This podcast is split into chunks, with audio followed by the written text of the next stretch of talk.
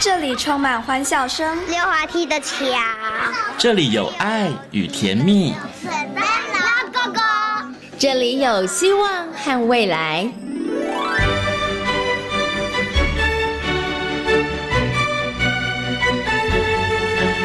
遇见幸福幼儿园，遇见幸福幼，遇见幸福幼，遇见幸福幼儿园。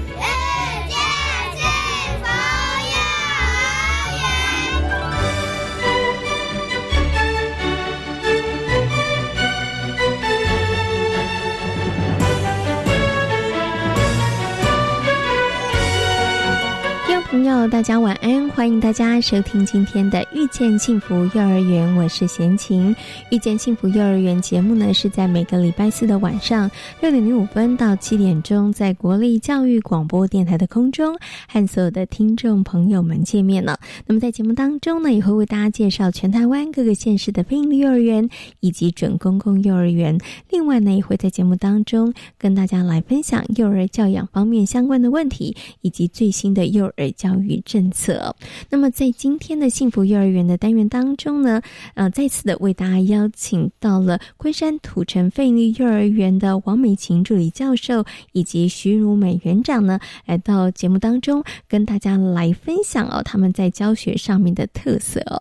那么，在上个礼拜节目当中呢，跟大家介绍了昆山土城费力幼儿园，它在建筑上有非常多的独特跟细致之处哦，真的是因着孩子。的需求而建的幼儿园。那么，在这个礼拜呢，我们的王美琴助理教授以及徐如美园长呢，要跟大家来分享哦，昆山土城费力幼儿园他们所发展的一些跟在地文化老幼共学有关的一些课程活动内容。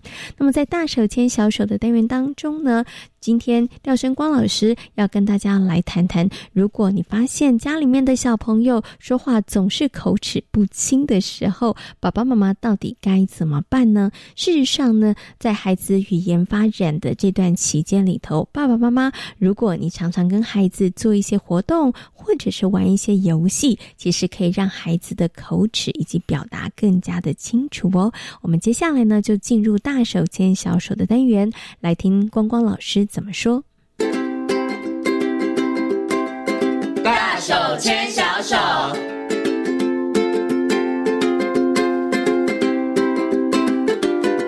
这是教育广播电台，您现在所收听到的节目呢是遇见幸福幼儿园，我是贤琴。接下来呢，在节目当中要进行的单元呢是大手牵小手。那么很高兴的为大家邀请到奇威儿童专注力中心的执行长廖生光老师，光光老师来到节目当中，跟所有听众朋友进行分享。Hello，光光老师你好，各位听众大家好。嗯，今天光光老师呢要继续来跟大家谈谈孩子的语言发展的问题。好，那我们之前呢邀请光光老师跟大家谈到了语。语言发展的这个历程，哈，那也跟大家说，其实大家呢，一般人比较注意的就是语言表达，可是却忽略了语言理解，哈。其实对于孩子来讲，其实你要看他的语言理解力。这可能是比较重要的哈。好，那我们今天呢，要请光光老师来跟大家谈谈哦。爸爸妈妈耳朵要竖起来了哈，就是呢，孩子的语言发展真的很重要，因为如果语言发展不好，其实包含他的社交、学习、哈情绪上面都会受到影响。所以呢，今天要跟大家好好来谈谈，父母亲小的时候可以怎么样来帮助孩子哈？从这个孩子生活的作息的部分，要注意哪些细节，然后来帮助孩子的语言发展哈。第一个，我想请光光老师来跟大家谈的。这我很惊恐的一件事情，因为我们都知道小朋友幼儿一定会流口水啊，一定会吸奶嘴啊，哈。但我看了书、看了资料，才发现说什么流口水跟吸奶嘴会影响孩子的语那个幼儿的语言发展，这件事真的让我太惊讶了。他为什么会影响到啊？哦，第一件事就是呃，爸妈不要太担心哈，应该是说，如果这个孩子在两岁之后哦，他流口水还一直流不停，嗯。哦，那这个东西可能就要非常注意。两岁以前尽量流，不要害怕。两岁，两岁就是呃，如果你要教一个六个月的大的婴儿不要流口水，哦，基本上太难了。哦，那所以呢，基本上来说，说如果两岁以后他要流口水还一直流不停，嗯，好，然后他的语言表达、语言发展又比较慢，嗯，哎，这时候妈妈我们就一定要赶快警觉了，哦，因为这个东西就影响到他的语言表达。好，可是我想请问一下光光老师，大家一定好奇，就跟我那时候看到资料的好奇是一样的，流口水这不是自然反应，它跟语言发展有什么关系呢？应该是说，实际上它是跟那个 awareness，就是察觉能力有关。嗯哼，实际上我们都会，我们的嘴巴都唾液都会分泌，哎，但是我们会自己把它吞掉嘛。你不会把它放在嘴巴里面，然后等它流出。是，哦，那通通常来说，它会一直流口水，可能有两种原因。第一个是它的脸颊的肌肉力量比较弱，嗯，哦，它的脸颊就很松，所以它嘴巴都一直张开开，闭不起来。哦，第二个有可能是什么呢？就是，哎，它大部分都可能用是这个用这个呃，它不是用鼻子呼吸，它大部分都是用嘴巴呼吸。哦，所以它在呼吸，就是以后我们要讲话收不起来。对，我们讲话的时候，它换气就一定会不顺畅。哦，好，那。呃，我们嘴巴如果都很松，哎，那当然就代表说你的嘴型变化一定就不明显，对不对？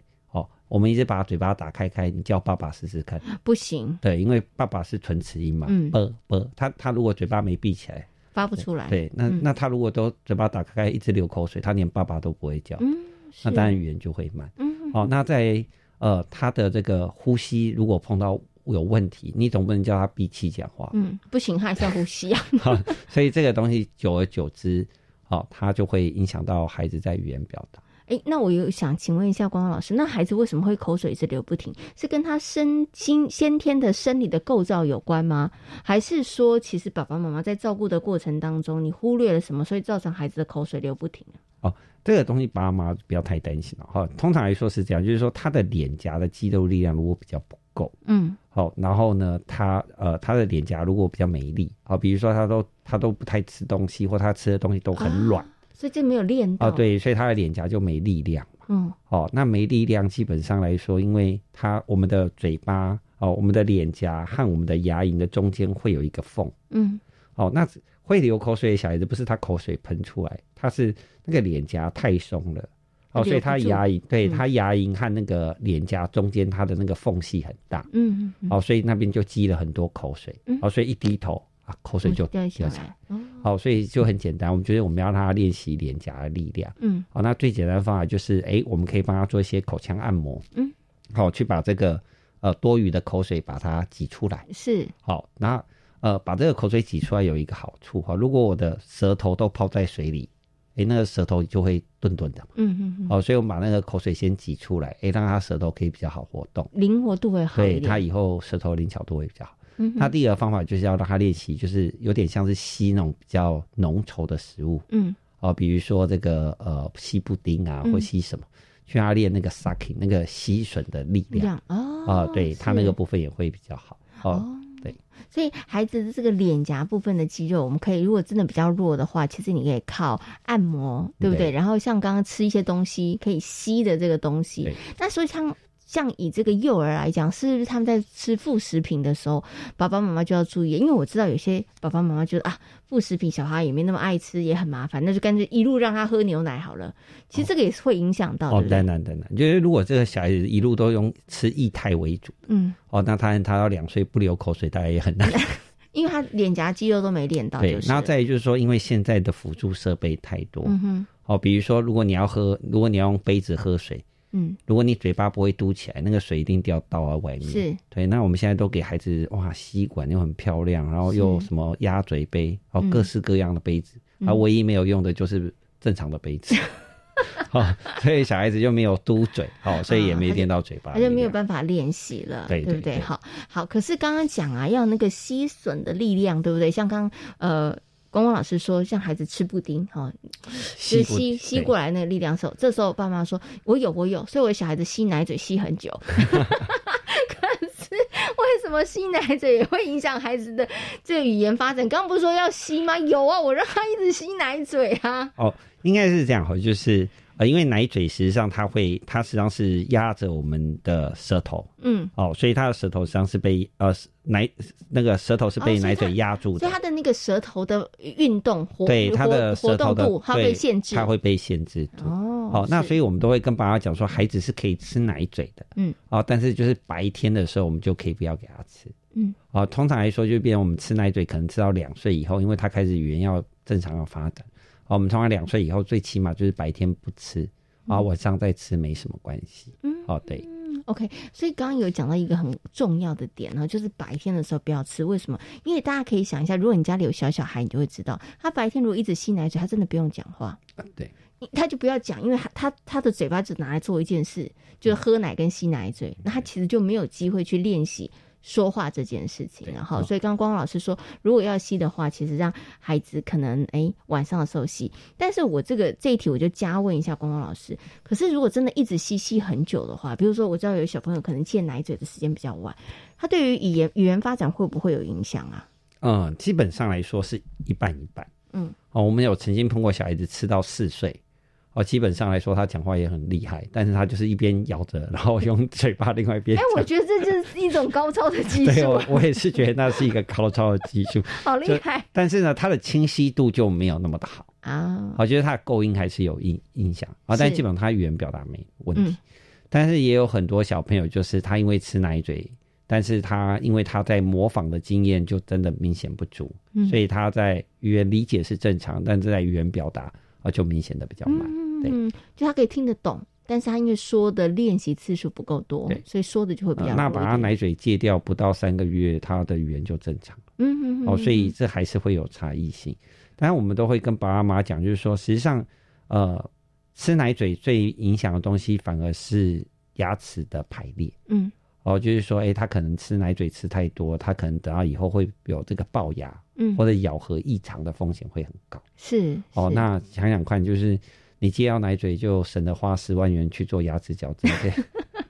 啊，这应该也是蛮划算的。是 OK 哈，所以如果长时间小朋友吸奶嘴的话，对他来讲语言发展可能会有一些影响。然后刚刚光光老师说，可能更影响更大的可能就是齿列的问题，好，就是牙齿排列整齐不整齐的这个问题。哈，好，刚刚提到的就是，所以孩子流口水跟吸奶嘴哈，其实都会影响他的语言好的这个部分哈。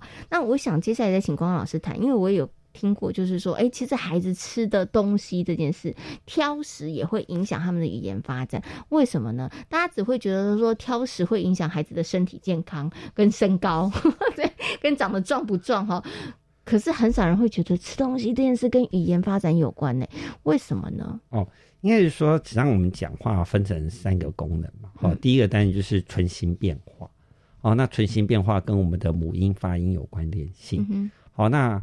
呃，再是舌头动作哦，舌头动作是跟我们的子音发音有关联性。是啊，那第三个东西就是肺活量，嗯，那肺活量是跟我们讲话的句子长度是有关联性。送有些音要送气嘛。对，那实际上吃饭呢，实际上对于孩子来说就是最好的口腔练习机会。嗯啊，所以呢，爸爸妈妈要记得，就是你要让孩子练语言，实际上最好的方法就是练他吃饭。嗯。啊，因为在练吃饭的时候，你就练到他的嘴巴嘛，嗯，对对，然后你就练到他的舌头，嗯，哦，所以一个如果孩子一个很挑食，好像我们曾经碰过一个小孩子，啊，他挑食到他只喝牛奶，哦，只吃米麸，嗯，然后只喝柳橙汁，他就只吃这三个，哦，就是流质跟软软的，对，然后要顶多就是炖那个大骨粥给他吃，还是一体啊，所以他只。吃白粥，他也不能加料，是，哦，那。因为他吃的东西都是过度软烂的食物，哦，所以就导致他第一个就是他只要含着就可以了，哦，所以他不用嚼嘛，啊，那不用嚼是不是咀嚼肌就没有力？嗯，那嘴型也不用用力，哦，那第二个东西就会变是，呃，我们在吃食物的时候，实际上当我们在嚼固体食物，它会散开来，嗯。好，散开的时候，我们要有一个形成食团的能力，就舌头。对，就是舌头要反复的，有点像侧翻，哦，就有点像你吃饭，哎，有食物卡在那个牙齿，啊，这时候怎么办？舌头一直顶它，对，舌头就要勾它，要不然很不舒服。是，哦，所以你会碰到有一些小孩子，就是哎，吃饭很容易噎到，嗯，哦，实际上就是他他吃到呃叶菜类的时候，他去要形成食团的时候，他没办法组成食团。啊，就是一团饭，然后旁边还有一根尾巴，嗯，哦，吞下去的时候，饭吞下去，尾巴卡在上面，嗯，哦，那他只要被卡了一两次，他就打死不太愿意吃，嗯，呃，这个叶菜类，他就会害怕，对，所以爸爸妈妈就会觉得哦，他是挑食，哦，他不是挑食，他是舌头动作不好，嗯，哦，所以呢，小孩子在小时候的食物种类的多寡，嗯，哦，实际上是会影响到小孩子这个呃讲话的能力。这时候我就想请问一下光光老师，那可爸爸妈妈说有啊，我不想让他挑食，但他就会挑食，我怎么办？你知道爸爸妈妈这时候就觉得我很无奈啊。光光老师说的我都知道，但每一次吃饭的时候，我们就是一个亲子大战，就是他就是不吃，那怎么办呢？那。呃，以挑食这个部分来说，我们又要从三个面向来看哦。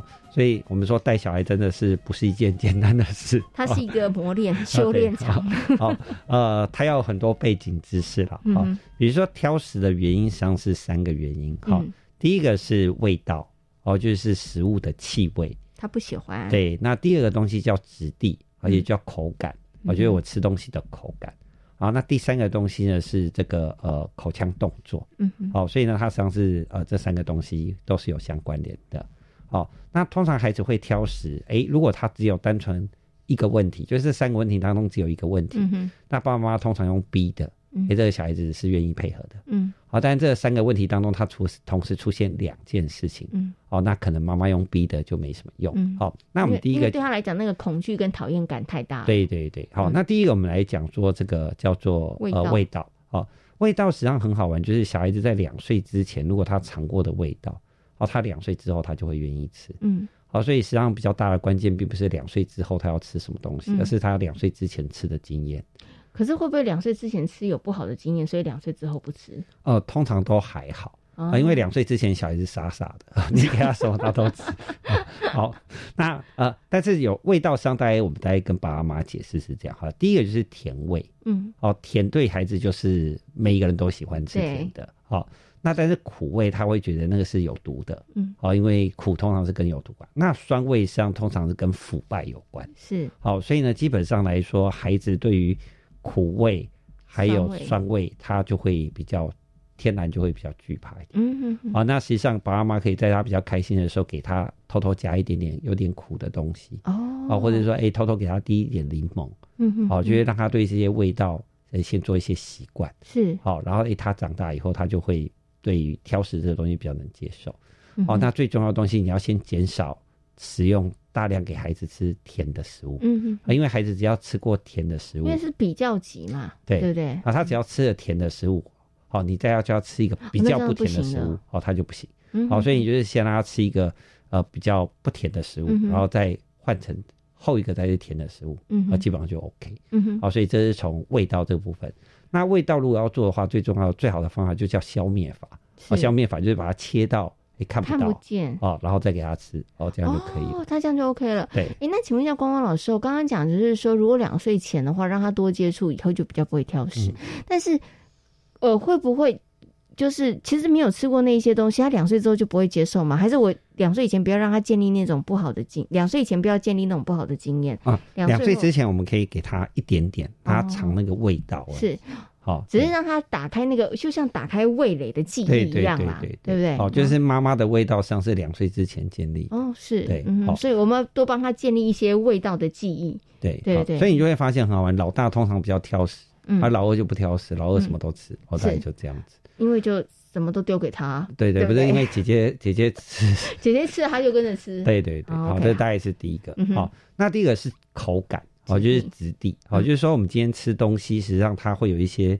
啊，我们的口腔里面它会有一些摩擦的感觉，哦，因为比如说有些小孩子他对于啊比较粗糙的纤维他会觉得很不舒服，哦，那这个东西我们叫做口腔敏感，哦，就有些你要帮孩子刷牙，有些小孩子你手放进去他就让你刷，那有些小孩子要刷他牙好像要他的命，对，哦对，好，那他就对那个粗糙的纤维质他觉得比较敏感，嗯哼，哦，那就有点像说，哎，今天我们给他很嫩的青菜叶，哎，他就吃。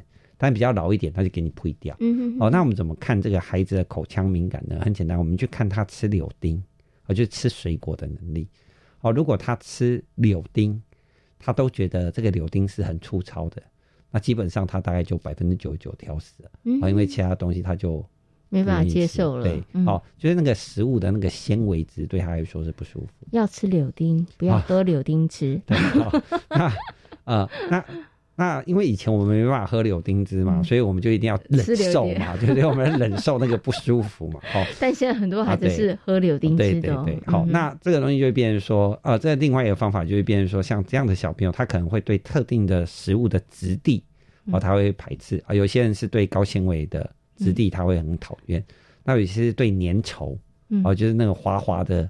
软软的，哎，他就会觉得很。对我有听过小朋友说太软，他觉得好恶心。对，好，就是他对那个口感的部分，那那个东西就更简单。那个东西就是每天多帮他洗脸，帮他做口腔按摩。嗯，好，因为我们的脸部的触觉的神经系统跟我们口腔内部的神经系统走的是同一个路径。嗯。好，所以你就多帮他按摩脸部。嗯，好，帮他洗多刺激一下。对对对，好，但是记得让他心情好的时候再帮他洗脸，好，不要洗脸像杀猪一样，好，那就让他做一些触觉的减敏感，哦，这样就 OK。是。那第三个就是刚我们刚刚讲的，哎，他的舌头动作是不是好？嗯。哎，如果他舌头动作不好，是不是他就没办法翻转食团？嗯嗯嗯。哎，这时候我们就可以跟他玩一些舌头动作游戏。嗯。好，比如说，呃，我们可以把啊手放在他的脸上。我就在脸颊上，哎，叫他来顶，好，然后或者是让他练习这个舔，哦，有点像是舔棒棒糖的那个动作，是，好，就是先去把他舌尖的力量。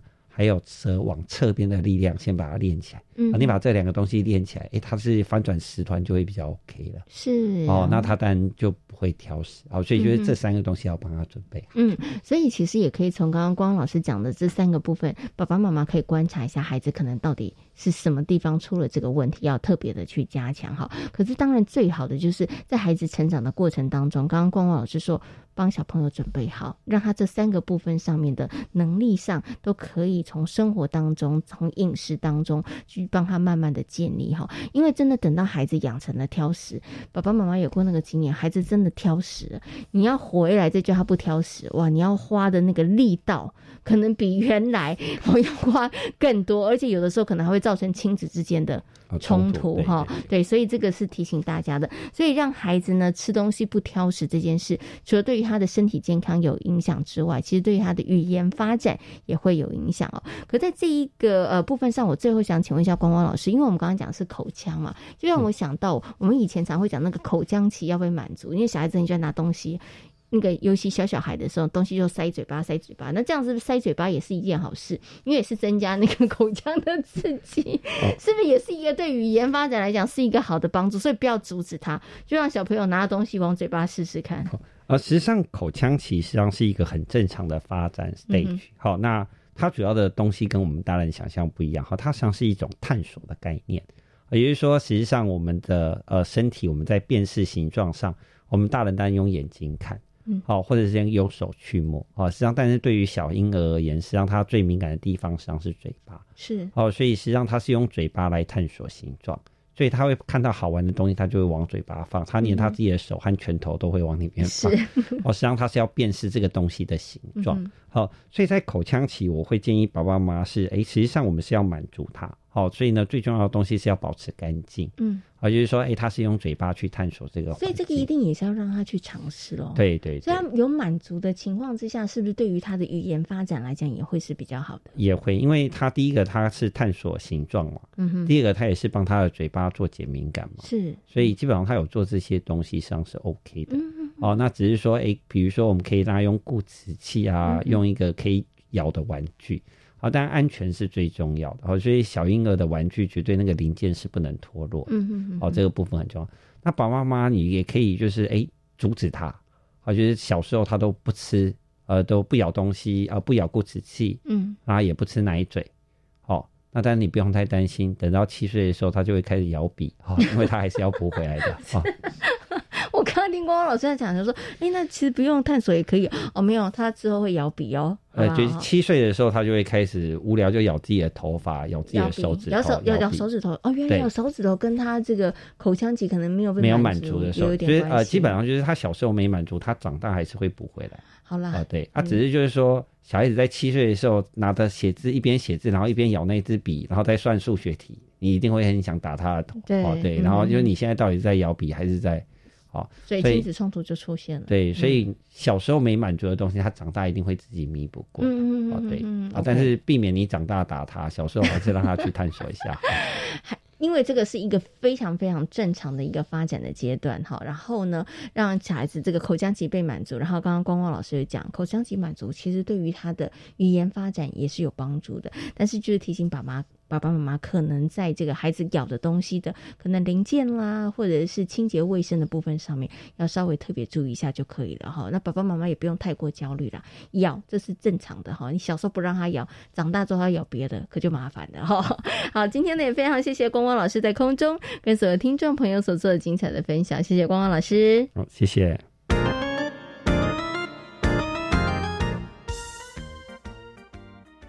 我是吕军医师。接种 COVID-19 疫苗是预防感染、避免重症最有效的方法。接种后，请在现场观察十五分钟。如果曾因接种疫苗发生急性过敏反应，则要在现场观察三十分钟。接种后如有持续发烧超过四十八小时、严重过敏反应，或接种后二十八天内出现持续性头痛、呼吸困难、下肢肿痛或皮肤有出血点等，请立即就医，并告知曾接种 COVID-19 疫苗。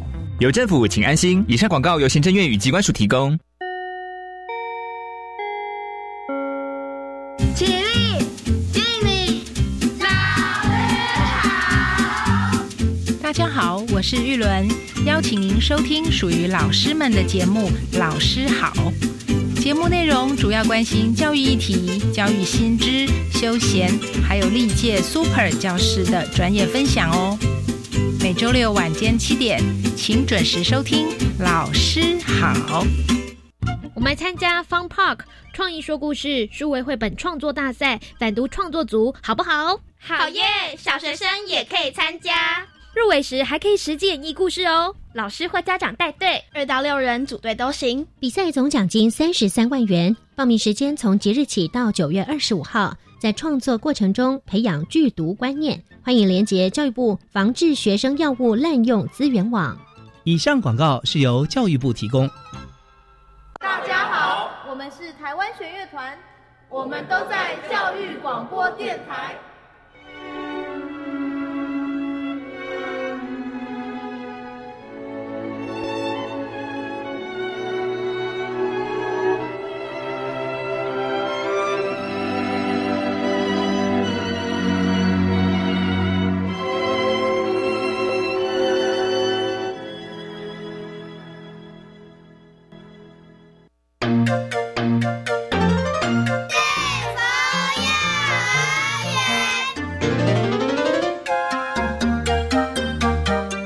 是教育广播电台，您现在所收听到的节目呢是遇见幸福幼儿园，我是贤琴。接下来呢，在节目当中我们要进行的单元呢是幸福幼儿园。今天的幸福幼儿园要为大家来介绍的是昆山土城非营利幼儿园。那么在今天呢，邀请到的是王美琴老师以及呢徐荣美园长呢，来跟大家分享昆山土城非营利幼儿园在教学上面的一些特色哦。那么昆山土城非营幼儿园呢，周边有非常非常丰富的资源，像是圣母庙、荷兰景啊。因此呢，在课程上面呢，就结合了在地文化，同时也推动老幼共学。那么也获得了一百一十学年度的考级卓越奖哦。那我们接下来呢，就邀请我们的王美琴教授以及徐如美园长跟大家来进行分享。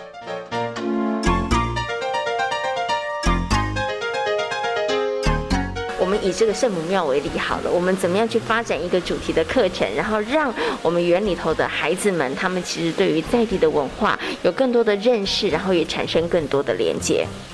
好，那首先呢，我们老师跟孩子讨论对土城圣母庙这个地方呃非常感兴趣，然后孩子们也会说哦，里面有什么神明啊，什么呃有供奉哪些东西呃神明啊，所以呢呃老师们呃就会努力的去跟孩子一直去探讨这些问题。那很不错的是，我们刚好有一位家长是在里面担任文化宣传与创意组组长，所以呢我们就跟他联系的。之后，我们带了师生一起去共同去呃去参观，请他帮我们做呃引导做说明，哇，那孩子就非常感兴趣。然后回来呢，会自己去呃去，他们就看到哇妈祖好可爱哦。那他们妈祖是在保护我们的，那他们也想要做一组呃一个 Q 版的妈祖来保护自己，所以呢，他们就制作了呃自己动手做了 Q 版的妈祖，然后呃我们原呃庙方那。边的人员还过来拍照，还希望我们可以到那边去展去做展览。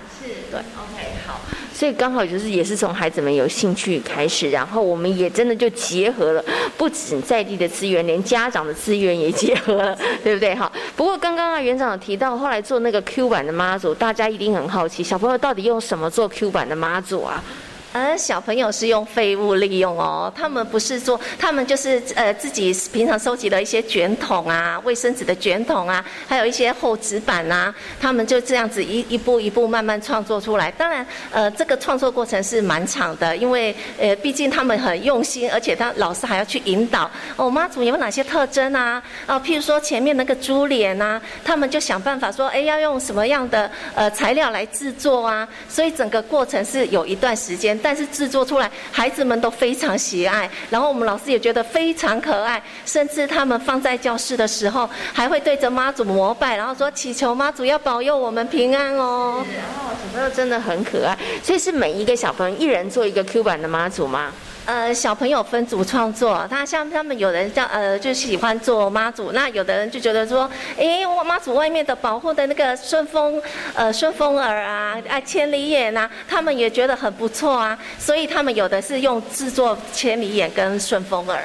对哦，所以其实是孩子他们也可以看这个过程当中，就是也尊重孩子他们的意愿，对哈。我觉得这个是在幼儿园当中很重要的一个教学的特色，就是从孩子们他们真的有兴趣的事物出发哈。好，那所以刚刚园长有跟大家分享了，小朋友就是制作了可能这个跟妈祖啊、千里眼啊有关的这个部分上面的一个很很可爱的小小的这个公仔哈。不过大家刚刚园长有特别说到了，大家。可能以为讲园长讲三分钟之内就讲完了，但是课程不是这样子啦，课程可能进行了好长的一段时间。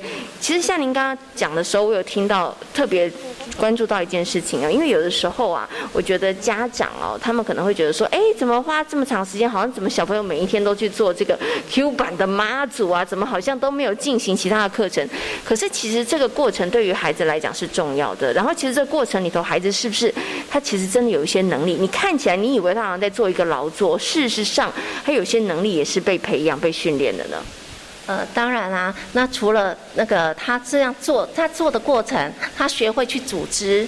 哎，然后他学会去美感，怎么去创作？哎，我的这 Q 版的马祖怎么样做才会更漂亮？然后他需去选材，他要去选材，然后还要合作。哎，譬如说他们共同制作的时候，他们说，哎，那我们要互相协调。那也发现了孩子解决问题的能力，因为他跟同才有呃不同意见的时候，他们并不是是用争吵去解决，而是用互相去协调。然后当然真的协调不成的时候，还需要老师来帮忙引导，这都是他们之间不同的呃创作的过程，会有不同的能力的产生。是 OK，好，所以不要想说，哎，小朋友怎么一整个学期都在做 Q 版妈祖。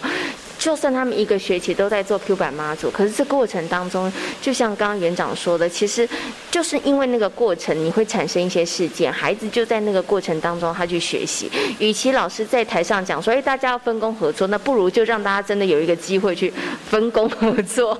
哦，所以你看，最后做出来这个小朋友也很有成就感啦，对不对？好，OK，好，刚刚提到的就是有关于这个 Q 版的妈祖哈，是跟我们在地文化的一个结合哈。好，那其实。实在这个在地呃课程的这个部分上面，结合部分上面，除了您刚刚讲的这一个呢，跟圣母庙有关之外，还有其他什么样的课程可以跟大家来分享的呢？哦，还有呃，除了呃去那个圣母庙这个课程之外呢，呃，小朋友他们几乎呃觉得很有趣，然后他们也有会去延伸到其他的地景点，譬如说荷兰景。那荷兰景我们也实际去踏查，那去踏查了，呃，小朋友也在那边做了写生活动，哎，所以他们也觉得很不错，所以他们还有陆续去规划一些活动，但因为课程是持续渐进的，没有办法一下子就这样完成，所以现在这些课程都还是在。目前在进行中。那除了这些部分，我们一直很希望的是老幼共学的部分。那我们老幼共学的部分，我们是希望说，呃，因为现在我们发现我们园所里面，呃，祖父母接送的比例很多，所以我觉得说隔代教养、隔间呃呃代间教呀，也是很重要的。所以我们也觉得说，我们的阿公阿妈他们也曾年轻过啊，他们一定有他们风华再现的时候。所以我们希望，呃，阿公阿妈可以借重他们的一些专长专才，然后来引导我们孩子学习。所以呢，我们有一位郭爷爷，他以前是足球教练，哎，他就来帮我们孩子做呃足踢足球的活动。那小朋友都很期待，哎，什么时候郭爷爷要来？那郭爷爷很开心，他说：“哦，我的呃技能终于可以重现。”然后他也很开心，然后他。反呃比孩子还认真，好踢得满头大汗的，可是他很开心，那小朋友也很欢乐。那我们还有一起配合一些节令，那譬如说冬至搓汤圆呐，我会请阿妈啊来帮教孩子搓汤圆。那小孩子刚开始在在这搓搓的时候呢，他可能呃手眼协调。呃，没有那么好。那搓出来汤圆，并不像我们外面坊间卖的那么圆。可是呢，阿妈他们会很耐心的教他们。那我们觉得，呃，汤圆虽然不圆，但是阿妈跟孩子们的心是圆融的。是，这是我们最希望达到的效果。嗯，OK，好。所以刚刚园长也跟大家分享哈，就是除了圣母庙之外呢，还有像这个荷兰景哈，就是有些课程陆续在进行当中。然后另外呢，还有一个部分，您刚刚提到了，又共学，就是呢，也刚好因为。为我们在地的这个环境的关系哈，所以发现其实有好多是长辈哈，但家里头的这个爷爷奶奶、阿公阿妈带着小朋友来上课，所以呢，在这个部分上面，就是也邀请这阿公阿妈入园哈，来这个跟小朋友们来进行一些这个互动哈。好，刚刚呢园长就我们的这个教学上面的一些课程跟特色，也跟大家做一点说明哦。不过我想要来。请问一下我们的这个王老师了，我们就刚刚提到的这个呃在地化的课程呢，刚刚提到的像圣母庙啊，跟或者是荷兰景啊这些跟在地有关的课程呢，我想呢刚好今天有这个机会，就请呢王老师跟大家来谈谈，就是说如果以这个幼儿园里头来发展这个在地化的课程的时候，有没有哪一些要特别的需要去注意的一些部分呢？呃，我们其实，在昆山土城非营里头，呃，整个课程里头很重视的是在地文化。那其实，在地文化，呃。就是要让孩子从自己的周遭，还有自己的自身，呃的认识故乡、认识自己的土地先开始。那我想，呃，在地的部分，有可能不是只有呃周遭的一个一些呃，比如说呃庙宇啦。其实呃，这个比如说家里面出来的时候，邮局或是在地的自己的 seven 啊等等之类的，其实这都是让自己去做一个探索。所的部分，认识自己的街道，认识自己家呃自己的一个建筑物，这个部分都是啊，都是我们呃所认识的部分。那至于要在意的部分，就是说，其实我常常跟我们的老师做一个分享。那与其认识我们的，比如说哦呃金门的风师爷，那还不如认识呃自己呃孩子土生土长，先从我们台南自己先认识，比如说啊。安平这方面，或者是我们现在安南区这边的一个圣母庙，那其实就先从自己的生活周遭先认识开始，然后进而再去做延伸的部分。如果老师不是在地人，他可能不晓得说，哎，原来这个可以讲啊。嗯，是这个部分也是我们呃一开始所担忧的部分，所以其实我们园长甚至于我们的老师，那甚至于哦我们每周哦每个月都会召开所谓的教保会议。那其实园长呃刚才也有提到，其实我们会邀请在地的呃比如说圣母庙里面的文创组长啊，那或是当地的里长。哦，呃，这个会来跟我们说明在地的一些相关的一些历史背景等等之类的。那这个部分都是利用在地的资源去做一个延伸的部分。那其实老师自己本身也很用功，自己也会去做一些探索，甚至阅读相关的书籍，然后再跟在地的一些里长啊、一些相关的人士去做一些讨论跟呃探索学习的部分。嗯。好所以刚刚这个王老师跟大家讲，大家知道了，其实幼儿园老师真的很辛苦。幼儿园老师呢，除了平常小朋友入园的时候，其实照顾小朋友，然后呃带着孩子们学习之外，其实很多的时候，家长没看到的，小朋友没看到的，老师们他们都在进修，老师们他们其实都在很认真的学习哈。即使他不是在地的人，他其实也在那个过程当中，其实就是跟着我们的孩子。一起来学习哈，他真的也就是教学相长啦，跟着孩子一起来学习哈。不过刚刚提到这个老师的部分的话呢，我其实要来请教一下我们的园长，因为刚刚园长跟我说，哎，先听我跟你说，我们成立两年，我们的流动率近乎零哦，很厉害。可是呢，刚刚呢听了王老师讲了之后，就知道，哎，老师其实工作量蛮蛮辛苦的哈，因为他们要很多的进修跟学习这个部分哈。那请园长来分享一下啦，园长你觉得是？营造了什么样子的一个氛围，工作氛围，所以其实会让我们的老师们，其实工作是辛苦的，但是大家其实还是愿意在这个地方，然后陪伴这么多的孩子来成长。好。那老师们，我一直跟老师们分享说，我们真的很有缘才会在这里相聚。然后同事是协同的关系，并非敌对的关系。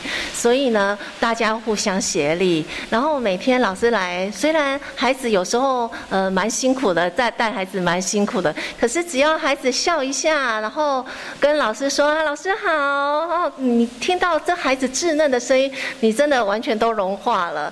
然后。同事之间呢，大家要协力，然后我们也希望说大家互相合作，所以我们这边的老师不藏私，大家会互相分享，然后开会的时候大家公开讨论，那大家互相提供意见，然后这样子大家可以一起成长。好。刚刚园长提到了，就是呢，我们是协力合作的关系，我们不是敌对的关系。然后老师们真的不藏私，所以我很好奇，想我请问一下园长，园长你有什么撇步吗？可以让老师们不藏私，然后老师们真的愿意在这个工作场域当中，其实他真的就是，哎，我会的，我。那个跟大家分享，然后呢，我也在这个过程当中学习，因为我真的觉得园长是一个非常重要的一个灵魂人物哈。对，所以园长，你有什么撇步可以跟大家分享一下吗？因为真的，当园所的老师稳定的时候，我觉得家长才会安心，因为他会觉得孩子在一个够稳定的环境下学习跟成长。的确，在幼儿园里面，老师是一个非常重要的因素。那 谢谢谢谢。那我自己觉得，呃，也没有什么特别的撇步啊。那我觉得最重要就是要真心。哎，坦诚。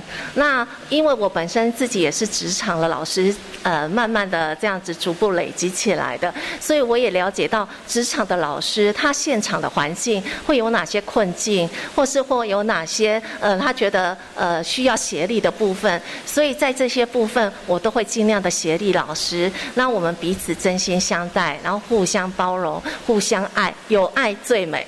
是。好，我觉得刚刚园长讲的，简单来讲，我觉得就是很有那个同理啦。因为您自己也是从这个幼教老师，所以因为真的老师的工作很繁琐，大家有机会，我真的会建议大家去幼儿园。如果幼儿园有开放什么当一日的老师啊，哈，大家家长们真的可以去试试看，你就会知道。老师真的很辛苦，对你可能对家里面的一个孩子、两个孩子的时候，有时候你就会觉得有点累了。可是你看，幼儿园老师一个班三十个小朋友哈，两个老师其实真的是很不容易哈。可是我觉得对于老师来讲，也是有那个强而有力的后盾跟支持的时候，也才能够让他们在工作职场当中真的可以好好发挥哦。像向前请有一走入这个昆山呃土城飞林幼儿园的时候呢，不管是王老师或者是这个。如美园长都跟我说，哦，在这边老师工作，他们都觉得好幸福哦。对，的确有一个很好的工作的这个环境，然后我觉得也有很好的伙伴哈，然后有很强而有力的支持，所以真的可以让大家在这个地方安心好好的工作。当我们的老师心够稳定、够安定的时候，家长才真的能够放心哈。我想最后呢，要请汪老师跟大家来谈一下，就是呢，我们从一百零九年成立这个呃昆山土城飞鹰幼儿园哈，那其实我们。呃办学的成绩真的很不错，因为呢，我们也获得了这个一百一十学年度的考绩是卓越哦，哈，不是优等，是卓越，是非常好的一个成绩，也得到了很好的这个肯定哦。不过我们接下来会呃，希望我们可能在教学或者是办学的部分上面，可能要再往哪一些方向去努力的，可能有一些是哎过去做的不错，我们要继续的精进的，或者是还有什么方向目标是我们可能过去几年还没做到，我们想要朝这个方向去做的呢？是是，呃，其实我真的是很感谢我们母机构的支持啊，昆山科技大学的李校长、钟副校长对公共化幼教政策的支持。那其实呃，另外需要支持非常非常要呃感谢的是我们的卢美园长带领的行政教学团队。那当时候在陈聘卢美园长的时候，其实我们就一起呃有一一致的想法。就希望说，把整个幼儿园的氛围其实是很正向的一个团队，呃，不像呃一般的，因为我们的幼儿园是小而精美哦，才四班而已。希望这是一个很正向而且很积极的一个团队啊。那真的很感谢卢美园长这两年的带领哦，那很认真哦，我真的觉得。呃，园长的一个灵魂哈，甚至于整个呃这个都跟老师们在一起，我觉得是在一起这种感觉，让老师觉得我们都有一起，大家一起共事的想法。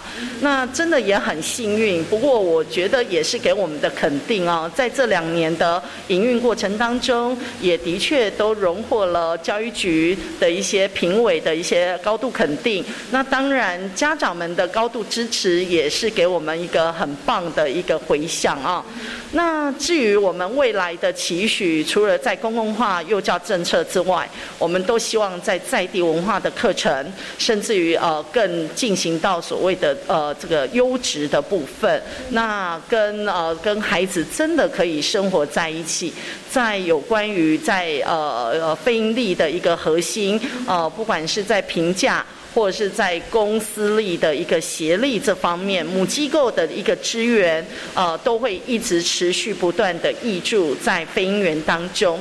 那我也希望提供飞行员的一个场域，给予我们幼教老师一个非常正向而且非常很棒的一个工作的场域啊。那我想这个部分是我们当时候承接飞鹰力很大的一个动念跟想法。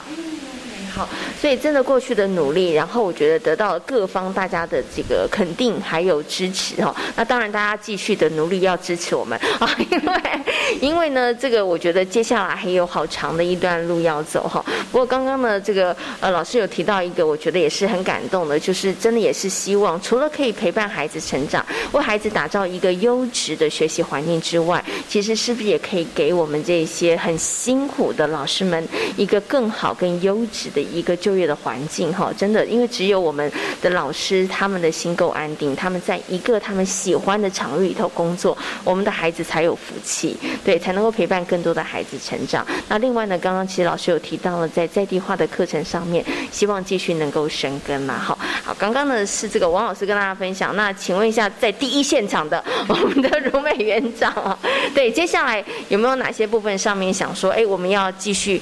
然后前面可能前两年。我觉得它也算是一个打地基，也算是一个让我们的脚步马步扎得更稳的这个时期。那接下来我们就要往前大步迈进。好，那接下来我们会有哪一个方向是觉得说，哎，我们要往这个地方上面去精进跟努力的？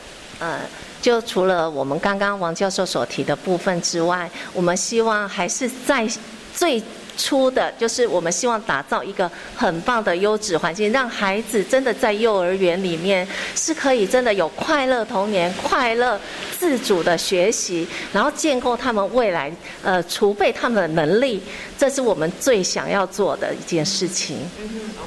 所以我们其实就是要落实孩子的自主学习，让孩子在一个快乐的环境下，然后能够培养他们带着走的能力。哈，好，今天呢也非常谢谢呢我们的王美琴助理教授，也非常谢谢徐如美园长呢跟所有听众朋友介绍了昆山土城飞鹰幼儿园，感谢两位的分享，谢谢，谢谢，谢谢，谢谢。这里是教育广播电台，您现在所收听到的节目呢是遇见幸福幼儿园，我是贤琴。接下来呢，我们要进行的是节目的最后一个单元——亲亲小宝贝。那么在今天的亲亲小宝贝呢，叶嘉青老师要跟大家来分享一本很棒的绘本哦，是贤琴个人也很喜欢的绘本，叫做《爷爷一定有办法》哦。其实我觉得从这一本绘本当中呢，可以激发孩子们的创意、想象力之外呢，其实也可告诉孩子们知福惜福的重要哦。好，我们接下来呢，就邀请叶嘉谦老师来跟大家好好分享这一本绘本《爷爷一定有办法》。亲亲小宝贝，大家好，我是叶嘉青老师。今天要和大家介绍的绘本是《爷爷一定有办法》。啊，这本书试读的年龄是三到八岁。好，那选这本书介绍给大家的理由，是因为啊，这个故事透过了一个家庭的日常生活，好，把这个犹太民族的传统文化还有亲情生动的表现。那另外，它也传递出习物爱物，好，为旧物找出新价值的这种精神。在这个故事里面啊，这个裁缝爷爷，好，他在这个约瑟的心中是一个具有超凡能力。好，他这样子的一个爷爷，那当这个呃毯子脏了，约瑟就会说爷爷一定有办法。好，结果呢，爷爷就运用巧手把这个毯子变成了外套。那当这个外套变小件了，约瑟又说爷爷一定有办法。结果呢，外套就变成了背心。好，随着这个时间往前推移啊，这个伴随约瑟成长的这个毯子呢，在这个物质重复的这种利用下。最后啊，竟然变成了一颗小小的纽扣。那大家会发现啊，在这个整个的情节里面啊，它有一种同中求异、好重复情节这样子的一个设计，好可以让孩子预测啊，每次当爷爷出手的时候，都会出现一个惊喜。然后呢，也可以感受到这个祖孙之间啊，他们有非常强的信任和亲情的连结啊。那另外这本书啊，它的这个图画哈也非常的细腻。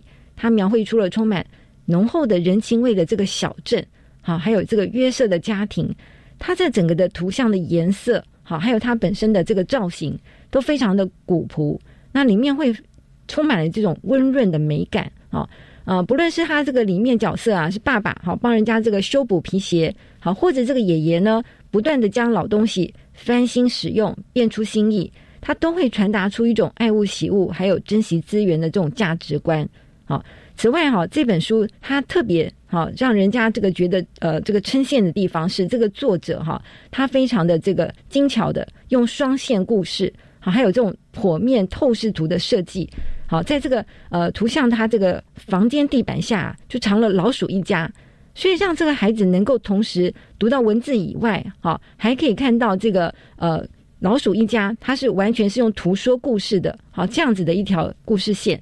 所以呢，呃，我们可以同时训练孩子的他的不管是呃图像语言的表达，好，或者是说文字方面的一个故事的一个解析的能力，好。那而且呢，我们会发现啊，当这个双线故事交错的时候呢，啊，就可以知道说，诶，这个爷爷啊，他原来剪裁的这个碎布，还有消失的纽扣等等，到底跑到哪里去了？好，原来是啊，被这个地底下的老鼠一家捡到，他在利用，然后做成他们一家的日用品。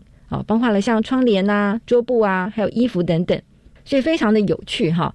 那另外，在这个呃亲子共读的建议方面哈，呃，是我们可以就是说，在看完这本书哈，感觉到这个呃，我们讲说是资源利用哈这样的一个精神以外，啊，也可以就陪孩子去找找看，我们家中有没有什么不用的东西啊，好，把它呃再收拾起来，啊，一起去发挥创意，好，把这个物资再利用，好。呃，例如说，爸爸妈妈可以带着孩子把穿不下的旧衣服，好用来做成这个拼布被，好或是小布包。那另外啊，也可以跟大家讲，这个爷爷一定有办法哈。他其实这个故事哈，他有参考了啊古老的童谣，就是乔瑟夫有件外套啊。那他把这个童谣呢，把他这个内容稍微做了一些转换。好，就是这个里面加了这个裁缝的爷爷，好，还有多了一个小孙子这样的一个情节。所以爸爸妈妈如果看完这本书有兴趣的话，哈，也可以带着孩子从图书馆，好，把另外一本这个乔瑟夫有件外套也借出来，好，跟这个爷爷一定有办法，两本书能够呃对照着看，好，会发现里面有一些异曲同工之妙，好，然后呢，也可以和孩子在讨论啊，他对这两本书的想法，好，这就是我今天要和大家介绍的这本书哈，爷爷一定有办法，好，谢谢。在今天遇见幸福幼儿园的节目当中呢，为大家邀请到的是廖生光老师，跟大家谈到了幼儿语言发展相关的问题。那么在幸福幼儿园的单元当中，为大家介绍的是昆山土城飞云幼儿园的教学课程以及特色。感谢所有的听众朋友们今天的收听，祝福大家有一个平安愉快的夜晚。我们下回同一时间空中再会喽，拜拜。